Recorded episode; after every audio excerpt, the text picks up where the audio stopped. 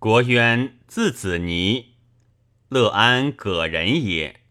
师事郑玄，后与丙原、管宁等避乱辽东，既还旧土，太祖必为司空院属。每于公朝论议，常直言正色，退无私焉。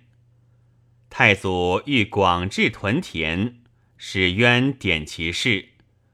渊屡陈损益，向土楚民，济民治利，明攻克之法。五年中，仓廪丰实，百姓敬劝乐业。太祖征关中，以渊为居府长史，统刘氏。田银、苏伯反河间，银等既破，后有余党。皆应伏法，渊以为非首恶，请不行刑。太祖从之，赖渊得生者千余人。破贼文书，就以一为十，即渊上首级，如其实数。太祖问其故，渊曰：“夫征讨外寇。”多其斩获之术者，欲以大武功，且是民听也。何间在封域之内，引等叛逆，虽克节有功，远切耻之。太祖大悦，迁魏郡太守。时有投书诽谤者，太祖急之，欲避之其主。